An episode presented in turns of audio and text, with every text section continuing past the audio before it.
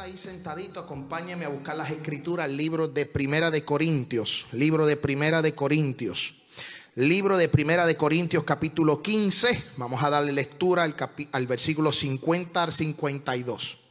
Libro de Corintios, primera carta de Pablo a esta hermosa iglesia de los Corintios, capítulo 15, versículo 50 y hemos orado por la misma, hemos clamado por este servicio, hemos orado y Dios ha sido bueno, Dios ha sido maravilloso. Gloria a Dios. Primera de Corintios capítulo 15 versículo 50 y dice la hermosa palabra eh, en el nombre del Padre, del Hijo y del Espíritu Santo y la iglesia dice, voz de Dios hecha letra y reza de la siguiente manera. Pero esto digo, hermanos, que la carne y la sangre no pueden heredar el reino de Dios, ni la corrupción hereda la incorrupción. Versículo 51. He aquí os digo un misterio. Me interesa saber cuál es ese misterio. Os digo un misterio. No todos dormiremos, pero todos seremos transformados. En un momento, en un abrir y cerrar de ojos a la final trompeta, porque se tocará la trompeta y los muertos serán resucitados, incorruptibles, y nosotros seremos transformados. Dígale al hermano que está a su lado, le va a decir, ¿estás preparado? Dale la mano al que está a su lado, dile, ¿estás preparado? Amén, puede tomar asiento, hemos orado por la misma. Y pues llevamos una serie de mensajes eh, titulados Tiempos del Fin. Hemos comenzado en el mes de septiembre hablando de términos escatológicos. Quiero comenzar a desarrollar algunos mitos, fábulas, doctrinas con relación a la escatología bíblica ya que para algunos eh, lo que es el arrebatamiento, tiempos finales, el anticristo, todo lo que va a suceder son fábulas, para otros son mitos, para otro es una realidad, para el que está en Cristo, que es una nueva criatura, para la iglesia sabe que es una realidad y que es una doctrina que nosotros enseñamos, lo que es la doctrina del arrebatamiento. Pero quiero comenzar a definir algunos conceptos importantes porque muchas veces la gente no entiende cuando hablamos de escatología. Antes de definir lo que es la palabra escatología, quiero entrar a lo que es teología. Y la teología es la ciencia que trata de Dios y del conocimiento que el ser humano tiene sobre él. Amén. Teología es la ciencia que trata de Dios y del conocimiento que el ser humano, nosotros tenemos de Él. La hemenéutica, porque hay varios conceptos, teología, hemenéutica, exégesis y quiero tocar escatología pero quiero detallarle lo que es la teología. La hemenéutica es la técnica o el método de interpretación de los textos bíblicos, si podemos llamarle. La exégesis, eso se estudia y uno va a estudiar al instituto bíblico es la explicación o interpretación de algo que generalmente es la obra de un autor o un texto concreto, especialmente bíblico. Y la escatología, para que entienda, es la parte de la teología, es parte de la ciencia que trata de Dios, pero esto con relación al destino eh, último del ser humano, amén, y del universo. Eso es escatología y eso es lo que nosotros hemos hablado las últimas dos predicaciones antes de la del domingo pasado que estuvo ministrando nuestro hermano Richard. Yo estaba, me encontraba en la Florida.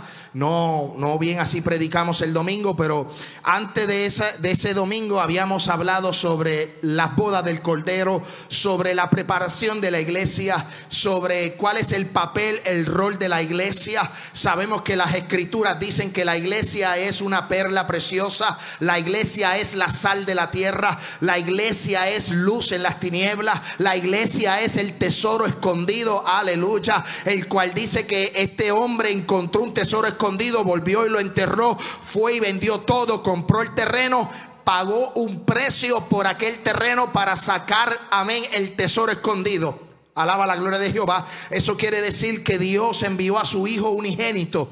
Y, su Hijo unigénito, su, su, su, único Hijo, que es la palabra, que es Jesús de Nazaret, que es Emanuel, Dios con nosotros, vino a esta tierra que a morir por, por ti y por mí. ¿Para que Para darnos salvación y vida eterna. Pero algo que yo quiero hablar es sobre la escatología y lo que es la doctrina o la palabra arrebatamiento. Aparece por primera vez escrita en uno de los libros del apóstol Pablo, una de sus epístolas, una de sus cartas a la iglesia de los tesalonicenses, en donde él dice que con voz de arcángel, con trompeta de Dios, descenderá de los cielos y los muertos en Cristo resucitarán primero y juntamente los que vivamos seremos arrebatados. Eso es lo que yo quiero hablarles hoy. Yo quiero hablarte sobre el arrebatamiento. Yo quiero hablarte sobre los acontecimientos acontecimientos finales, qué está sucediendo en el mundo actualmente. Pero cuando nosotros nos vamos a las escrituras, y yo quiero que usted me siga con la palabra, porque lo vamos a probar con la Biblia, pero yo quiero que usted, mira, apunte ahí, agarre su Biblia, busque los libros, busque los capítulos, porque este tema se va a poner muy interesante. Dígale al hermano que está a su lado, está interesante. Aleluya. Gloria a Dios. ¿Sabe qué? Eh, cuando nosotros vamos a la palabra arrebatamiento, muchas veces la doctrina pentecostal, o sea, los pentecostales, la iglesia pentecostal es la que se ha encargado de predicar lo que es el rapto de la iglesia. Yo creo que son muy pocas las iglesias fuera del pentecostalismo que hablan sobre la venida del Señor. Hoy día lo que se habla es de prosperidad, de bendición, de puertas abiertas, de empoderamiento, de atmósfera y de lo profético, lo cual yo creo y sé que Dios trabaja también aquí en la tierra, pero hay un concepto que se ha perdido a través de los años y es el concepto o la doctrina del arrebatamiento. Nos hemos enfocado en tener bendición en la tierra y no nos hemos enfocado en buscar, amén, nuestro tesoro en los cielos. Estamos enfocándonos la gente, las iglesias, los pastores, los evangelistas, mucha gente se ha enfocado en crecer aquí en la tierra y nos hemos desenfocado de buscar donde la, la polilla y el no corrompen. Tú y yo tenemos que tener nuestra mirada en el blanco de la soberana vocación que es Cristo Jesús. La Biblia dice, pon tu delicia en Jehová y Él contestará la petición de tu corazón. Y es correcto, Dios te va a contestar la petición de tu corazón. Pero tienes que saber algo, que nuestra morada, nuestra ciudadanía no está aquí en la tierra, está en los cielos. Nosotros tenemos que tener nuestra esperanza en los cielos y no en la tierra. Yo no puedo tener mi esperanza en el Congreso de los Estados Unidos para que pase una ley a favor de la iglesia. Yo no puedo tener esperanza en los gobiernos. Yo no puedo tener esperanza en los presidentes, los primeros ministros de los países de, la tierra. ¿Sabes por qué? Porque tú y yo fuimos lavados a un precio, amén, de sangre y nuestra ciudadanía y nuestro, nuestro destino es el cielo. Salimos para Canaán y a Canaán vamos a llegar. Aleluya. Hermano, lamentablemente estamos construyendo aquí en la tierra y no estamos construyendo donde nos merecemos estar, donde debemos de estar, que es en el cielo. Escuche bien esto. Las profecías del Antiguo Testamento, básicamente cuando nosotros vamos al Antiguo Testamento, la mayoría de las profecías, o podemos decir tanto la ley como los escritos, como los profetas, eran profecías que se han cumplido. Hay profecías que se cumplieron, hay profecías que se están cumpliendo y hay profecías bíblicas que se van a cumplir. Hay otras profecías que se seguirán repitiendo, repitiendo constantemente. Pero cuando usted va al Antiguo Testamento, cuando usted va de Génesis a, Malaquías, si no me equivoco, a esos 39 libros de lo que es eh, eh, eh, el Antiguo Testamento de nuestra Biblia, ahí vamos a encontrar profecías bíblicas con relación al Mesías. Vamos a encontrar profecías con relación a Israel como nación. Vamos a encontrar profecías bíblicas con relación a la destrucción de Israel y vamos a encontrar profecías bíblicas sobre la restauración de Israel. Pero también, escúcheme bien, la Biblia nos enseña que dentro de lo que Dios está haciendo con el pueblo de Israel, hay algo, un espacio muy pequeño y eso muy pequeño, ese espacio se llama iglesia. Dentro de todo el trasfondo histórico de la Biblia y todo lo que es profecía bíblica, hay un espacio muy pequeño que es la iglesia. Todo el Antiguo Testamento habla de, Israel, habla de cómo se destruyó, cómo se va a levantar, cómo se va a restaurar. Pero si hay algo que la iglesia tiene que estar seguro, es lo que Pablo dijo en Primera de Tesalonicense, capítulo 4, versículo 13. Estas señales son el plan profético de Dios sobre Israel, pero la iglesia nacida después del sacrificio de Israel, después del sacrificio de Jesús, tiene que entender que tiene un espacio en la esperanza como la tiene Israel, si Dios va a bendecir a Israel, si Dios va a proteger a Israel, si Dios va a restaurar a Israel, yo quiero decirte que también Dios tiene cuidado de la iglesia, Dios va a cuidar la iglesia, Dios va a amar la iglesia y Dios va a levantar la iglesia.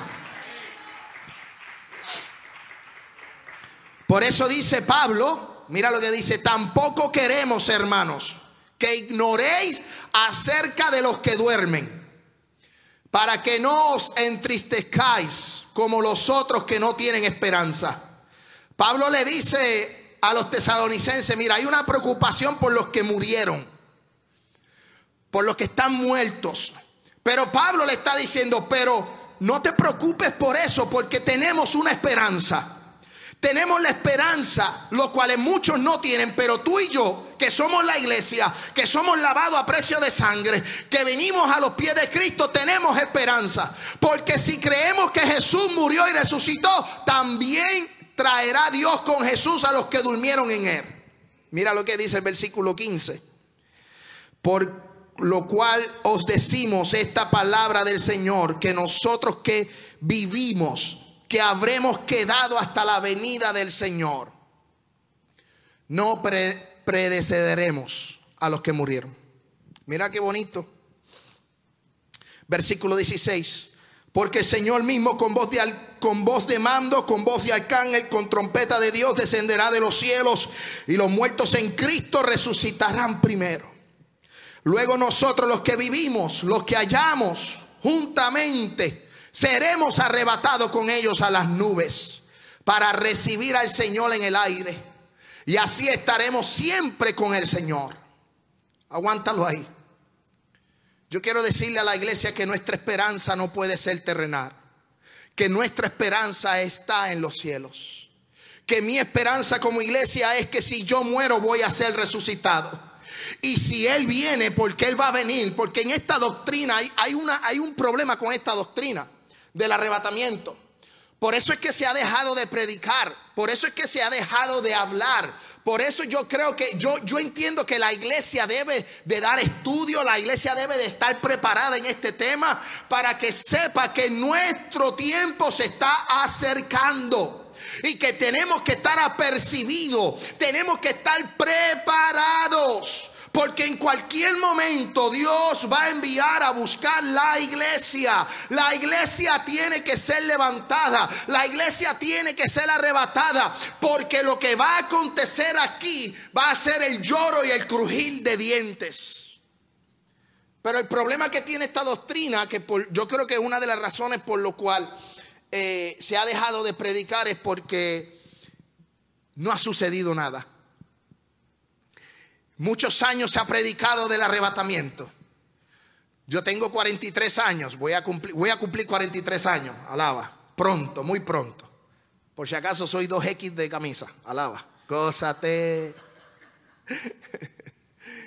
se ha predicado muchos años, pero no ha sucedido nada, porque no ha venido.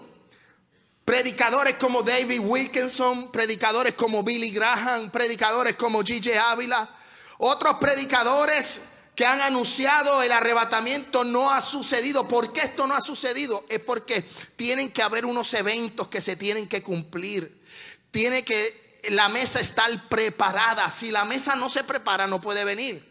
Hay cosas que están sucediendo ahora que hacen 30 años atrás no podían ocurrir y tiene que suceder ahora. ¿Por qué? Porque la tecnología va aumentando. Cosas que en los 80 no sucedían, tecnológicamente ahora es posible. Cuando tú vas a las escrituras, tú tienes que entender que esto es simplemente un principio de dolor en lo que estamos experimentando.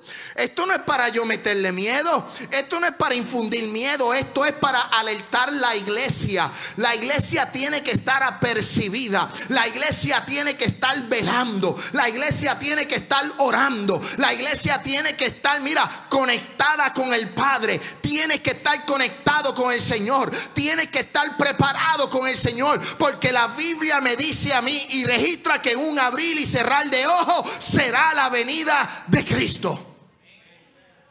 Déjame hacer un paréntesis aquí.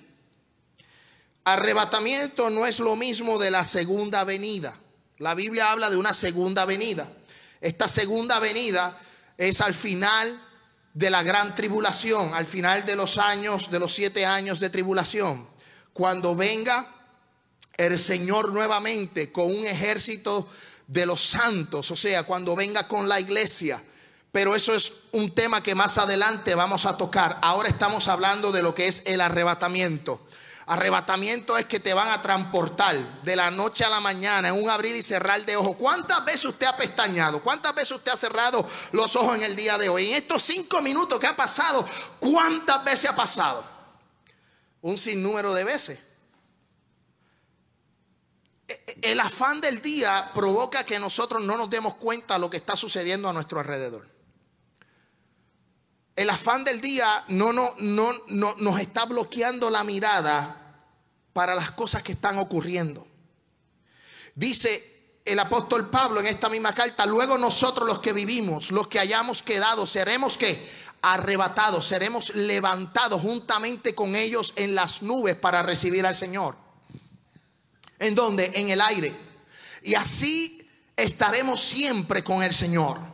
Por eso yo quiero decirte que Juan capítulo 14, versículo 1, es otro texto bíblico usado en lo que es la doctrina del arrebatamiento. Porque tiene que haber una esperanza para la iglesia. La iglesia no puede pasar por lo que va a acontecer cuando se levante lo que es la bestia, lo que nosotros comúnmente le llamamos como anticristo. No puede pasar por ahí. Porque las puertas del infierno no pueden prevalecer contra la iglesia. Lo que se va a levantar una vez Dios levante la iglesia, lo que va a suceder en la tierra, van a ser cosas grandes, juicios grandes van a venir. Y la iglesia no puede pasar por ella. Ahora, esa es la línea de pensamiento pretribulacional. Hay mucha gente que cree, mucha gente que no cree. Pero yo quiero llevar a la iglesia a este pensamiento, ¿sabes por qué? Porque yo no sé si usted se ha levantado en esta mañana y ha mirado las noticias. ¿Usted sabe lo que está aconteciendo ahora mismo en, en Oriente Medio?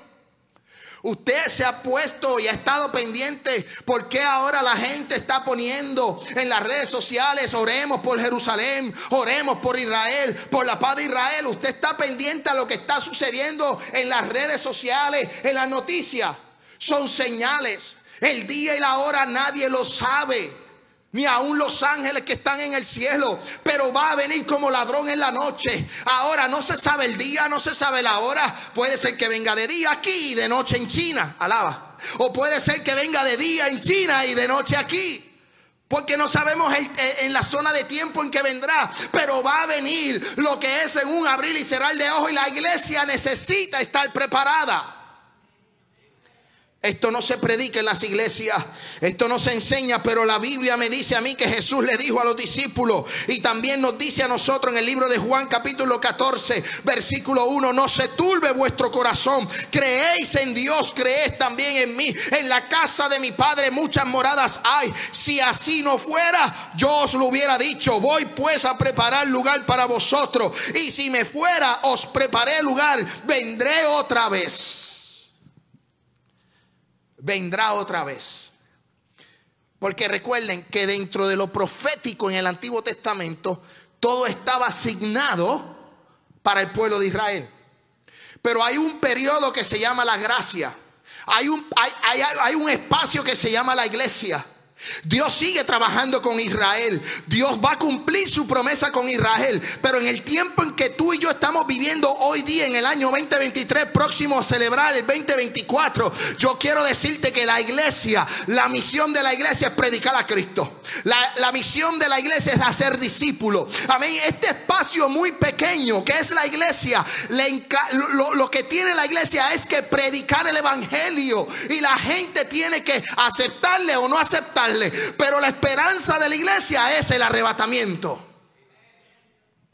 El problema hoy día es que la gente no quiere creer porque es un cuento de hada. La gente entiende que es un mito, pero es una realidad. Mira lo que dice el versículo 3. Y si me fuera os prepararé el lugar, vendré otra vez y os tomaré a mí mismo, para que donde yo estoy, vosotros también estéis. Donde Él está, ustedes también van a estar. Donde Él está residiendo, ustedes también van a estar residiendo. Aleluya. Y dijo, y sabéis a dónde voy. Y sabéis el camino. Y uno de los discípulos, llamado Tomás, le dijo, Señor, no sabemos a dónde vas.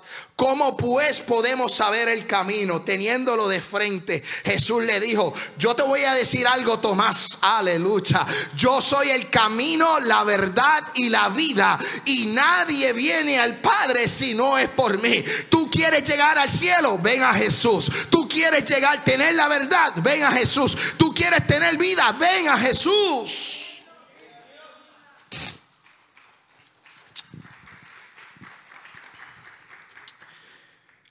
Lo que está sucediendo actualmente en Israel es una señal de que algo se aproxima, es algo profético. Oh, pastor, pruébemelo por las escrituras. Dígame un texto bíblico que esté relacionado a lo que está aconteciendo con Israel. Lo que está sucediendo en Israel está proféticamente, usted lo que tiene que leer es de Génesis Apocalipsis y se va a dar cuenta de todo lo que está, de todo lo que está sucediendo. Y usted va a decir, pastor, léame un texto, lea la Biblia. Está ahí. Está ahí. Guerra, rumores de guerra. Hay cosas que tienen que pasar, hay cosas que tienen que suceder. Israel no se esperaba el ataque del grupo de los palestinos, no de la, del Estado de Palestino. Hay un grupo terrorista que se llama los Hamas. Es un grupo terrorista en contra de Israel. Están en la franja de Gaza. Y este grupo atacó a Israel, pero no solo, porque ellos están acostumbrados a atacarse unos a otros. Esa gente ha andado en guerra toda la vida. Alaba la gloria de Jehová. Esa gente está en guerra, pero esta guerra es algo muy claro, algo muy específico. Algo que por muchos años ellos no habían logrado y es que ellos entraron a territorio Israel. Ellos entraron a tierra de Israel. Han hecho kidnapping, han secuestrado, han tirado cohetes. Dice las noticias que van ya sobre más de mil muertos. Eso es en la parte sur de la franja de Gaza, lo que es Israel en la parte del sur. Pero en el norte está el Líbano y están los Hezbollah, el otro grupo terrorista. Y ahora Israel está siendo atacado por los por que están en el Líbano que es otra, otra, otro grupo terrorista Hezbollah, y los del sur que son Hamas. Israel se encuentra en una guerra, la gente está muriendo.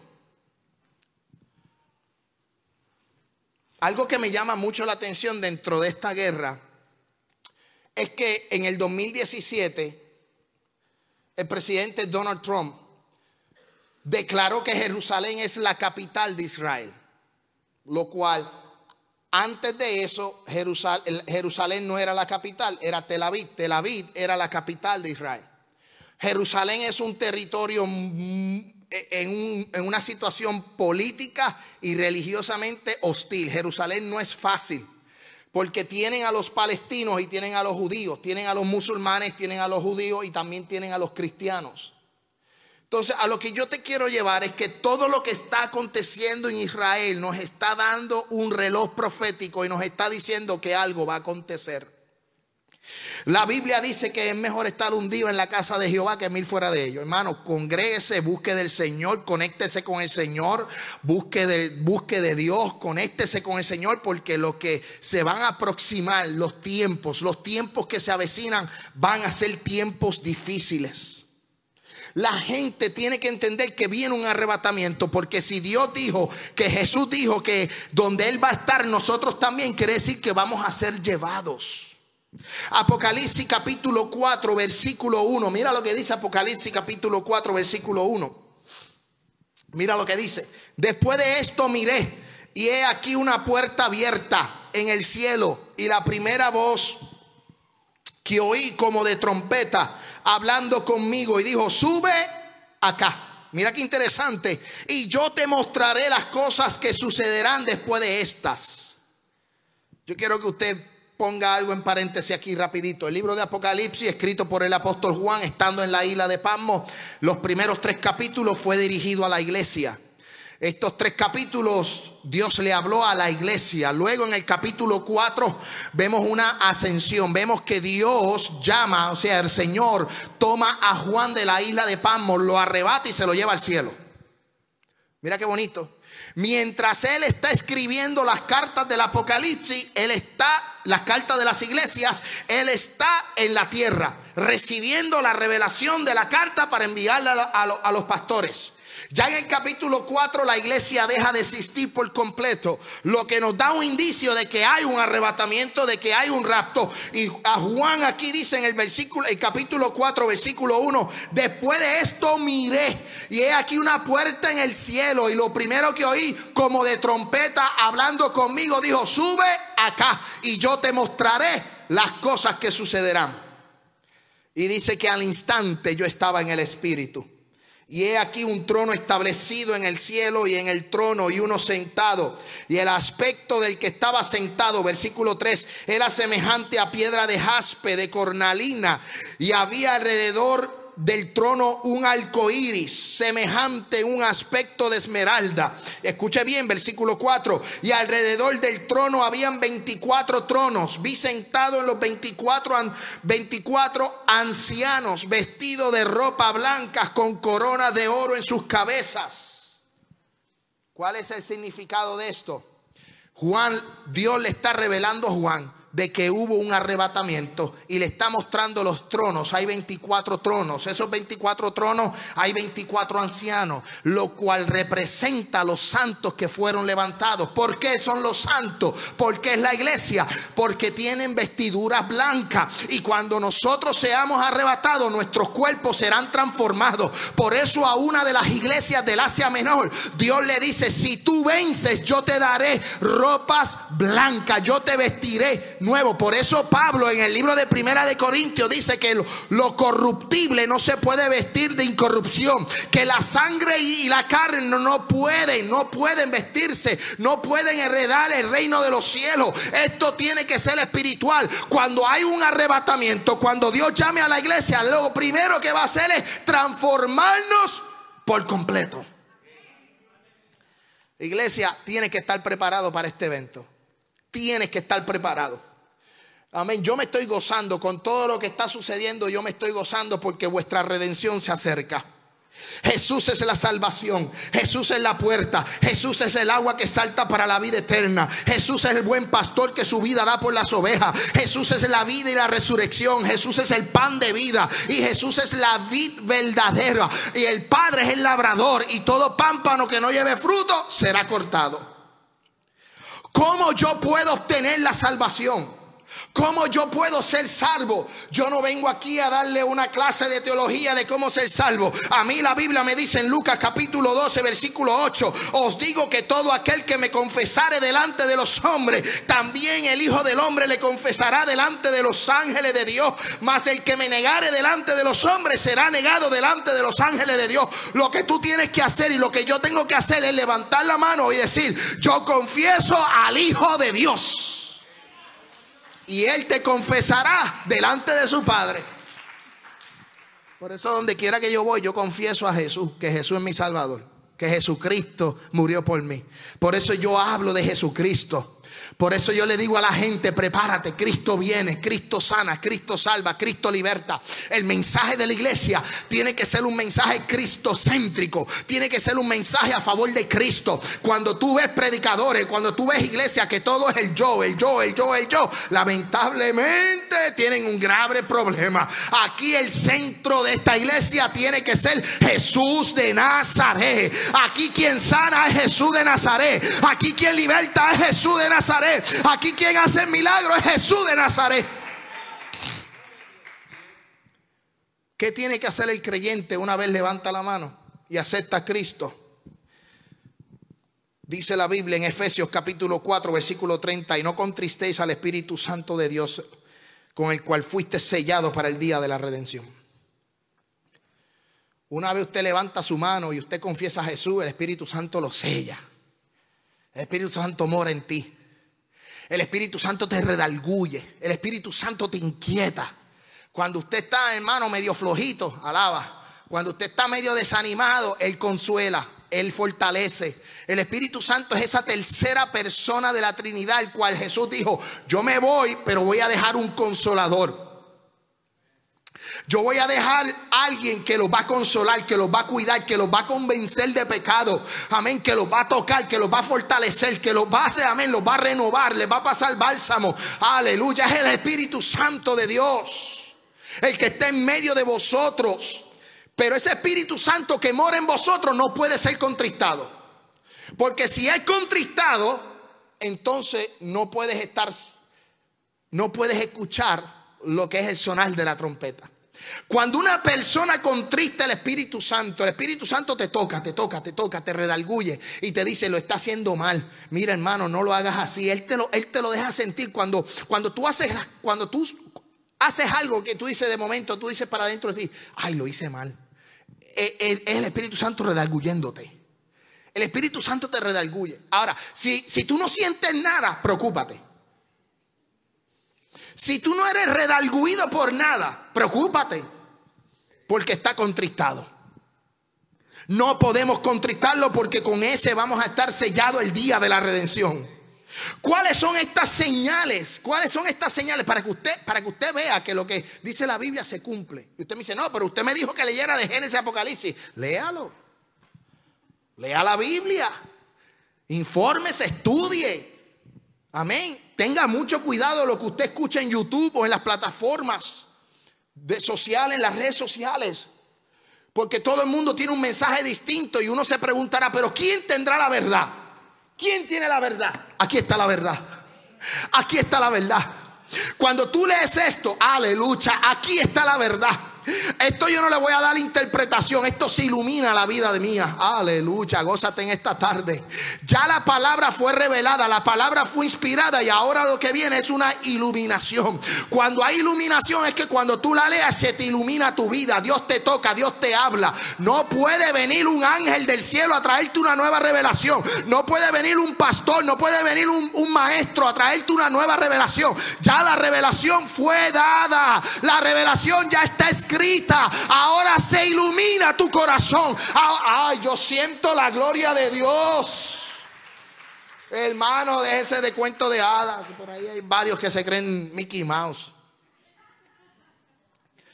Hermano, usted no lo ha escuchado. Tengo una revelación. Hermano, no puede haber otra revelación, no la puede haber. Ya está aquí escrita. Ah, que es la reina Valera que tiene errores. Que eso lo traduce, esto es una, es una revisión. Hermano, yo le voy a decir una cosa. Usted está la gente limita a Dios. La gente lo limita. Porque la Reina Valera, la King James, la New Version, todo eso. Todo lo que, todo, ese libro que está escrito. Esto que está escrito aquí, esta palabra que está aquí. Usted puede decir, no, es que a mí me gusta la versión pechita. Es que a mí me gusta la versión textual. Es que a mí me gusta la traducción nueva viviente. Yo no voy a decir nada. Todos son revisiones, pero el concepto, la misión es la misma. Jesucristo. Jesucristo. Y no podemos limitar a Dios. Porque cada vez que nosotros hablamos de una, mal, de, de una traducción, posiblemente estamos limitando a Dios. O usted no cree que Dios siendo soberano no ha perseverado esa, escritura. Esa escritura está ahí. Si Dios hubiera querido, si Dios, eh, eh, si, Dios dice desde los cielos, eh, escriban ustedes a los autores de la Biblia, a los autores, a los autores de la Biblia. Vamos a poner un Moisés, que se dice que Moisés escribió el Pentateuco. Vamos a poner, vamos a poner esa escritura. Dios le reveló la palabra a Moisés, inspiró por el Espíritu a Moisés a escribir.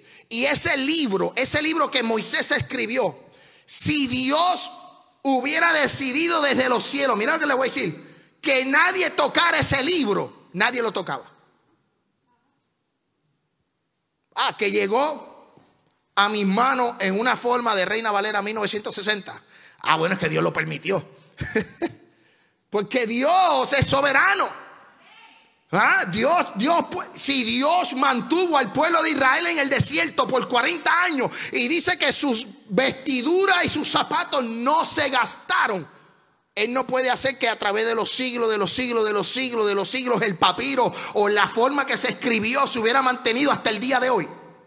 Dios hubiera hecho algo, Dios hubiera hecho algo. Yo lo que te puedo decir es que no importa la versión que tenga, tiene un mismo fin de decirte que Cristo murió por ti, que Cristo, amén, Santo Dios, descendió a la tierra para que tuvieras vida eterna.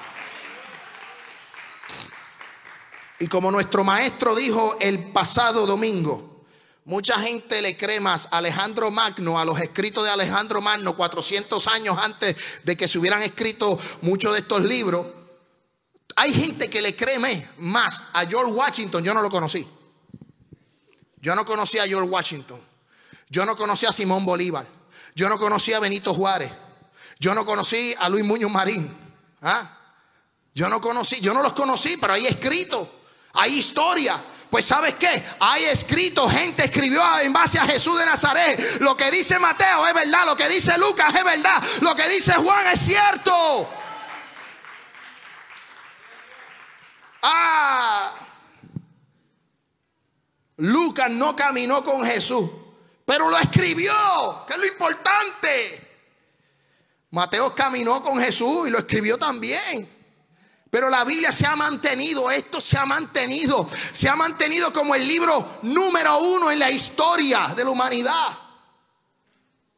O dígame por qué libro meten preso a uno. A ti no te van a meter preso si tú vas a China o a Irán o a Irak con, la, con, eh, con el libro de, William Shakespeare. Tú puedes ir con cualquier libro, menos con este. Una vez tú cruzas Irán, cruzas Irak, cruzas Medio Oriente, presentas la Biblia en estos, en estos países como Corea del Norte, vas preso, vas muerto. ¿Por qué? ¿Por qué tú vas preso, muerto por esto? ¿Por qué? Porque encierra una verdad encierra una verdad. Y a veces a mí me da mucha tristeza el ver cristiano, alaba la gloria de Jehová, que hay gente muriendo en Corea del Norte y no se atreven a cargar la Biblia debajo del brazo. Aleluya. No, porque Dios conoce mi corazón, hermano, cargue la Biblia porque hay alguien ahora mismo en Irán, en Irak, hay gente en Medio Oriente muriendo porque no tienen la Biblia. Y tú que la tienes digital, que la tienes en tu casa, la tienes abierta con el Salmo 91 en el espaldar de tu cama, alaba la gloria de Jehová. La tienes en el carro, no la quieres cargar. Iglesia, esta palabra es fiel y verdadera. El cielo y la tierra pasarán, pero mis palabras, dice Jehová, no pasarán. No va a pasar. Mira lo que dice Mateo capítulo 24, versículo 1. Mira lo que dice. Cuando Jesús salió del templo, se fue. Se acercaron sus discípulos para mostrarle los edificios del templo. Y respondiendo él les dijo, veis todo esto, de cierto os digo, que no quedará piedra sobre piedra que no será derribada. El templo fue destruido, profecía cumplida en el año 70. Israel como nación, Israel como nación fue esparcida. El Estado de Israel dejó de existir. La nación de Israel dejó de existir. Han pasado de eh, eh, como un pueblo nómada, están eh, paseándose, moviéndose entre las otras naciones desapareció, desapareció totalmente. Eso es historia. Eh, eh, no, lo busques solo en la Biblia, búsquese la historia para que tú veas que en el año 70 el templo de Jerusalén fue destruido. ¿Y qué dijo Jesús? En Mateo capítulo 24, que no quedará piedra sobre piedra. Algo cumplido. Está ahí. Pero ¿sabes qué? Vamos al libro de Ezequiel capítulo 37. Ya estamos terminando. Para que usted entienda el concepto de arrebatamiento. ¿Y por qué yo predico del arrebatamiento? ¿Por qué yo predico que la iglesia tiene que estar apercibida? Que la iglesia tiene que estar... Yo te estoy dando ciertas señales para que tú entiendas que si hubieron esas señales, van a haber otras. Van a existir otras. El templo destruido. Amén. Israel desaparecido por completo. Pero hubo una palabra profética en el libro de Ezequiel capítulo 37. Yo espero que usted me siga y que usted lo, lo apunte en su libreta. La mano de Jehová vino sobre mí, sobre el profeta Ezequiel, y me llevó en el espíritu de Jehová y me puso en medio del valle que estaba lleno de huesos secos. Y me hizo pasar cerca de ellos por todo en derredor. Y he aquí que eran muchísimos sobre la faz del campo y por cierto secos en gran manera, versículo 3. Y me dijo, hijo de hombre, es una pregunta que el Señor le hace a Ezequiel, ¿vivirán estos huesos? Y dije, Señor Jehová, tú lo sabes. Y me dijo entonces, profetiza sobre estos huesos y dile, huesos secos, oí palabra de Jehová. Así ha dicho Jehová el Señor a estos huesos He aquí yo hago entrar el espíritu en vosotros. Y viviréis. Y pondré tendones sobre vosotros y haré subir sobre vosotros carne y os cubriré de piel y pondré en vosotros espíritu y viviréis y sabréis que yo soy Jehová. Versículo 7, profeticé pues como me fue mandado. Y hubo un ruido mientras yo profetizaba y he aquí un temblor y los huesos se juntaron, cada hueso con hueso. Y miré aquí tendones sobre ellos y la carne subió y la piel cubrió por encima de ellos, pero no había en ellos espíritu. Y me dijo, profetiza al espíritu, profetiza hijo de hombre y di al espíritu. Así ha dicho Jehová el Señor y profeticé como me habías mandado. Y entró espíritu en ellos y vivieron y estuvieron sobre sus pies un ejército grande en extremo. Y me dije luego, hijo de hombre, todos estos huesos son la casa de Israel. He aquí ellos dicen, nuestros huesos se secaron y pereció nuestra esperanza y somos del todo destruidos. Por tanto, profetiza, versículo 12, y dile, así ha dicho Jehová el Señor, he aquí yo abro vuestros sepulcros, pueblo mío, y yo os haré subir vuestras sepulturas y os traeré a la tierra de Israel, y sabréis que yo soy Jehová cuando abra vuestros sepulcros y os saque de vuestras sepulturas, pueblo mío, y pondré mi espíritu en vosotros y viviréis, y os haré reposar vuestra tierra y sabréis que yo Jehová hablé y lo hice. Y dice Jehová. En el año 70 el pueblo de Israel fue esparcido, el templo fue destruido, no quedó nada de Israel. Nada, quedó nada. Luego muchos años en adelante vemos las persecuciones, vimos también la parte de la historia del holocausto donde los nazis se fueron en contra, Hitler en contra del pueblo de Israel. Usted conoce la historia. Pues sabes qué? Este pueblo era un hueso seco. El pueblo de Israel no se encontraba, no había estado, no había país, no había nación.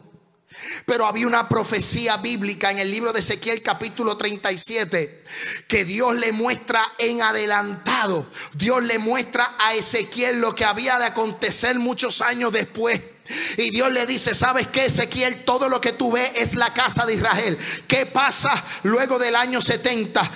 Israel es esparcido, Israel ya no existe, los judíos están en otros países, pero ¿sabes lo que sucede? Renace Israel en mayo de 1947, vuelve a nacer el Estado de Israel, vuelve a nacer la nación de Israel. ¿Sabes qué? En el 1947 Israel vuelve a ser inundada. Los huesos empezaron a vivir. Esta profecía tiene un cumplimiento, lo que muchos de los pensadores establecen que Ezequiel profetizó, lo que era el renacer del Estado de Israel en el 1947. Pero ¿sabes qué? Habían pueblos eh, eh, árabes, musulmanes a su alrededor, como lo era Egipto, como lo era Siria, Transjordania, Irak y el Líbano, que después de que Israel se levantó como Estado en el 1947, unos meses más adelante, en el 1948, hicieron guerra.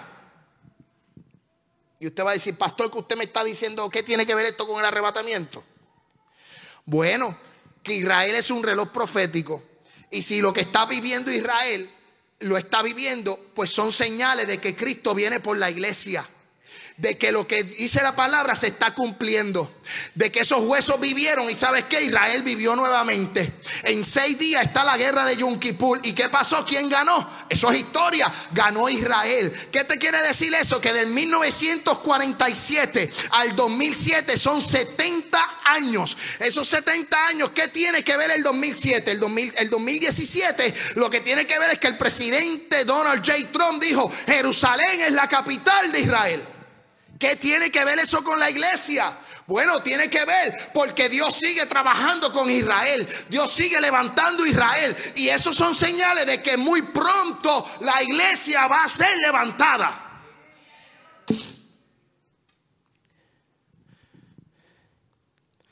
¿Qué está pasando con Israel? La guerra que se está formando ahora, la guerra, ahora mismo hay una guerra. ¿Qué tiene que ver? Bueno, en el 2017 se puso a Jerusalén como capital. Luego en el 2018-2019, ¿sabe lo que aconteció?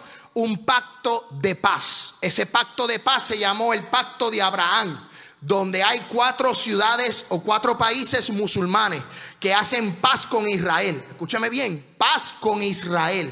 ¿Y qué está haciendo esta paz? Bueno, Abu Dhabi o lo que es Dubai, Marruecos y otros países que son cuatro, tuvieron relaciones de paz con Israel.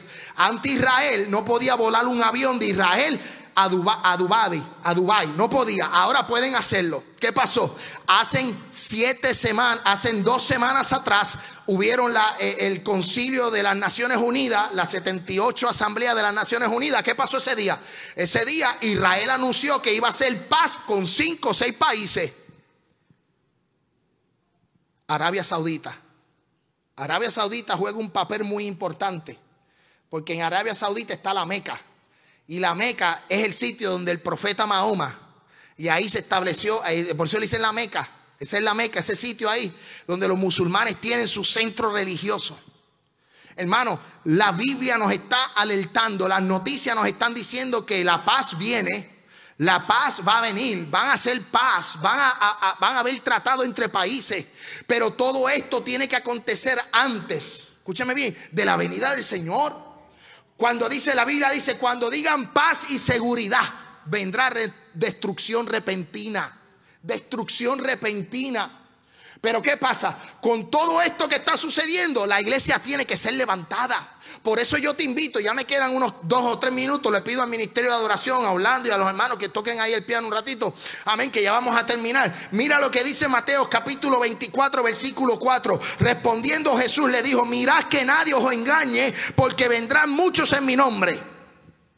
Lo hemos visto. Yo soy el Cristo y a muchos engañarán. Oiréis rumores de guerra. Amén. Mirad que no os turbáis porque es necesario que todo esto acontezca, pero aún no es el fin. Porque se levantará nación contra nación, reino contra reino. Habrá pestes, hambre, destrucción, terremotos en diferentes lugares. Y todo esto es principio de dolores. Todo lo que estamos viendo es principio de dolores. Todo lo que estamos viendo son señales de que algo va a acontecer. Yo no sé si tú estás preparado, pero yo estoy bien preparado. Yo estaba hablando recientemente con una persona que me hablaba y me decía, tenemos que tener una frecuencia con Dios. Hermano, hay que estar conectado con Dios. Usted no puede escuchar la trompeta si usted está escuchando cosas que no son de Dios o está viendo cosas que no son de Dios. Hermano, tenemos, este es el tiempo donde más nos tenemos que cuidar. Este es el tiempo donde más nosotros tenemos que velar. Por eso cantar de los cantares dice, mi corazón, yo, yo dormía mientras mi corazón velaba. Y dice que el amado llegó, le decía, amada mía, perfecta mía, paloma mía, le decía, escúcheme bien. Y en ese escrito de cantar de los cantares dice que la persona se levantó y no encontró al amado. Y dice que, que, que, que sus manos goteaban mirra. Y dice que había un desespero en el corazón de la novia, en el corazón de la amada. Dice Cantar de los Cantares, capítulo 7, si no me equivoco. Y dice, amén, santo Dios, que el amado se había ido y ella salió a la calle y no lo encontró. Había desesperación. ¿Sabes qué es lo mismo que va a suceder? Yo te estoy hablando hoy de Cristo. Yo te hablo de Jesús. Yo le hablo a la gente que nos ve por redes sociales de Jesús. Yo le estoy diciendo a la gente, prepárese, busquen de Dios. Eh, eh, no es tiempo para jugar a la iglesia. El tiempo de jugar para la iglesia se acabó. Es tiempo que nos afirmemos en el Señor. Busquemos de Dios y de su justicia. Busquemos de Cristo. Es tiempo de prepararnos. Dice la Biblia, el cielo y la tierra pasará, pero mis palabras no pasarán. Pero el día y la hora nadie lo sabe. Ni aun los ángeles de los cielos. Sino solo mi Padre. Vamos a estar puestos en pie. Más como en los días de Noé, así será la venida del Hijo del Hombre. Porque como en los días antes del diluvio estaban comiendo y bebiendo y casándose y dándose en casamiento hasta el día en que Noé entró al arca. Noé estuvo muchos años predicando. Noé estuvo mucho tiempo diciendo, viene un diluvio, viene un diluvio, viene un diluvio y nadie le hacía caso. Hasta que el diluvio llegó. Y cuando se cerró la puerta, la gente vivía en fiesta, la gente vivía eh, eh, eh, en comida, dándose en casamientos, en fiesta, en party. Hermano, no es tiempo, no es tiempo de vivir como el mundo vive. Es tiempo de arreguindarse del maestro. Iglesia, créeme, créeme que lo que está sucediendo en Israel nos da el indicio, nos está llamando, nos está alentando, nos está diciendo que pronto Dios enviará a buscar la iglesia. No todo el mundo cree en esta doctrina, no todo el mundo enseña esta doctrina.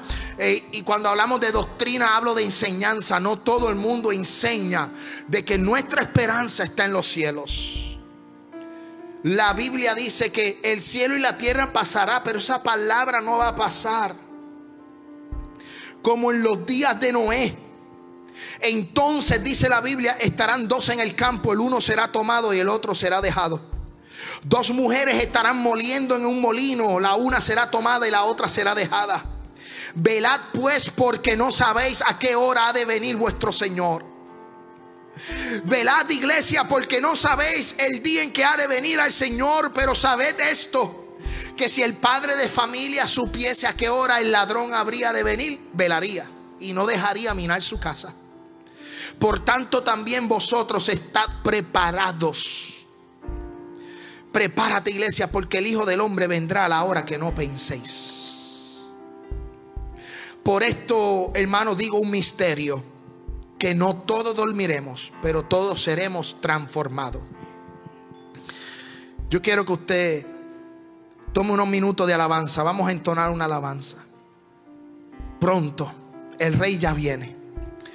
Yo quiero decirte que ya pronto el rey va a venir por la iglesia. Si alguien desea la oración, si alguien desea afirmarse en el Señor, si alguien desea activarse en el Señor, buscar del Señor, este es el tiempo. Yo te invito a que pases adelante. Yo voy a orar por ti.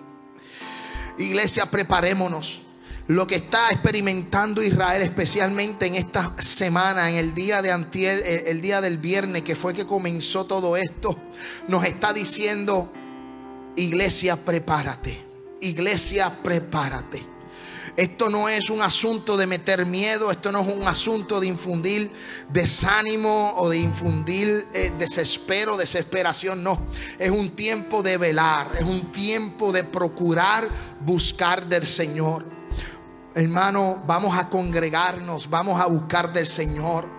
Y yo no digo que uno pueda tomar unos días de vacaciones. Yo no digo que, ¿verdad? que no podamos salir. No, podemos salir, compartir.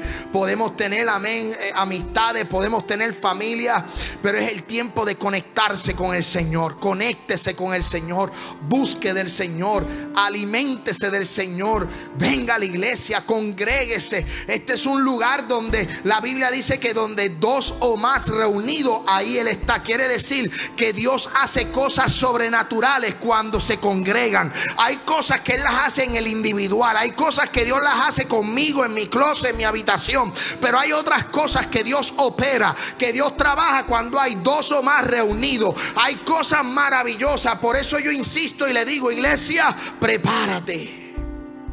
Y yo te pido que tú cierres tus ojos. Y yo te pido ahí que clames al Señor. Vamos a entonar una alabanza. Santo Dios.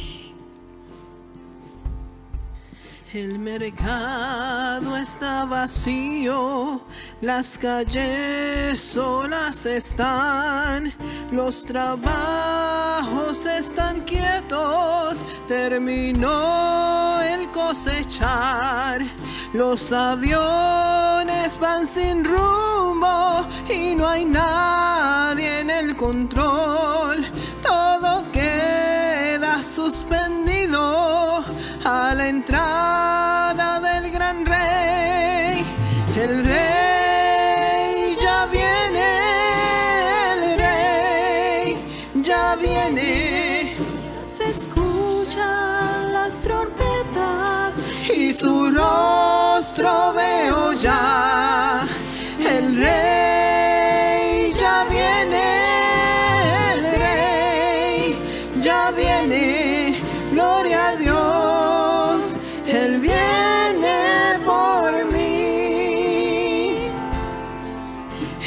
martillo del carpintero en el suelo se quedó. En la casa sus quehaceres ya dejó. Ropas blancas están hechas para los que salvos son. Y al reclamar el arma viene Jesús el Salvador. El rey ya viene, el rey ya viene, ya se escuchan las trompetas y su rostro veo ya. El rey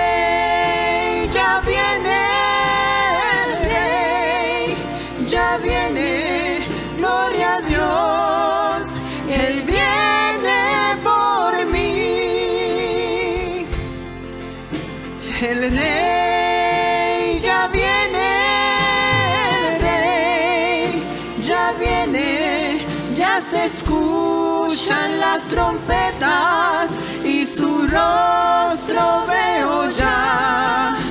El rey ya viene, el rey ya viene, gloria a Dios,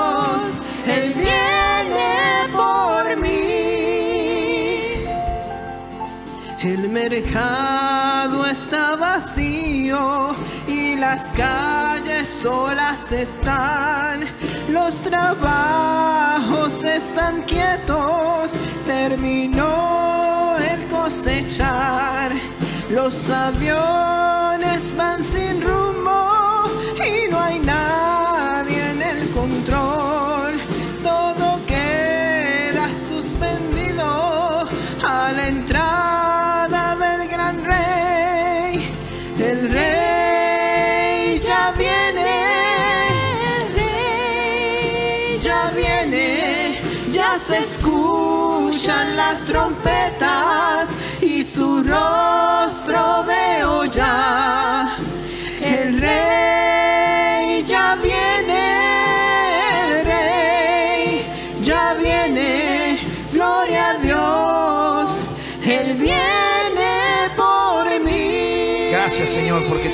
vendrás. Gloria a Dios. Gracias a Dios.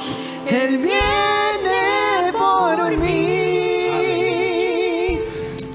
Gloria a Dios. Padre, gracias. Él viene por mí. Gracias, Señor, por esta palabra que ha sido impartida. Gracias por este aliento de vida, Dios. Señor, Dios, esta palabra fue impartida y yo espero, Dios, en mi corazón con mi fe, que produzca, Señor, tu señales se están cumpliendo. Tu palabra se está cumpliendo. Yo simplemente soy un mensajero, Padre, de lo que tú has puesto en mi corazón para este mes. Las cosas que han de suceder, las cosas que sucederán. Padre, yo te pido que si hay alguien que no está firme, que tú le des una oportunidad de vida. Padre, que tú des oportunidad de salvación, que tú des oportunidad de gloria, Dios de los cielos. Señor Padre, así como la tuve yo, así como la han tenido otros hermanos, que tú des oportunidad de vida. Tú vienes pronto y anhelamos, Dios del cielo, tu venida. Señor, cambia la atmósfera, cambia los ambientes, cambia las mentes, Dios del cielo, y los corazones que la gente pueda percibir, Dios de los cielos, lo que ha de acontecer. Señor, te pedimos por la paz de Jerusalén. Te pedimos, Dios de los cielos, por Jerusalén. Te pedimos por Israel. Te pedimos, Dios, por esta nación. Es tu pueblo, Padre. Pero la palabra se tiene que cumplir. Rumores de guerra. Padre, la palabra se tiene que cumplir. Falsos maestros, la apostasía, Padre.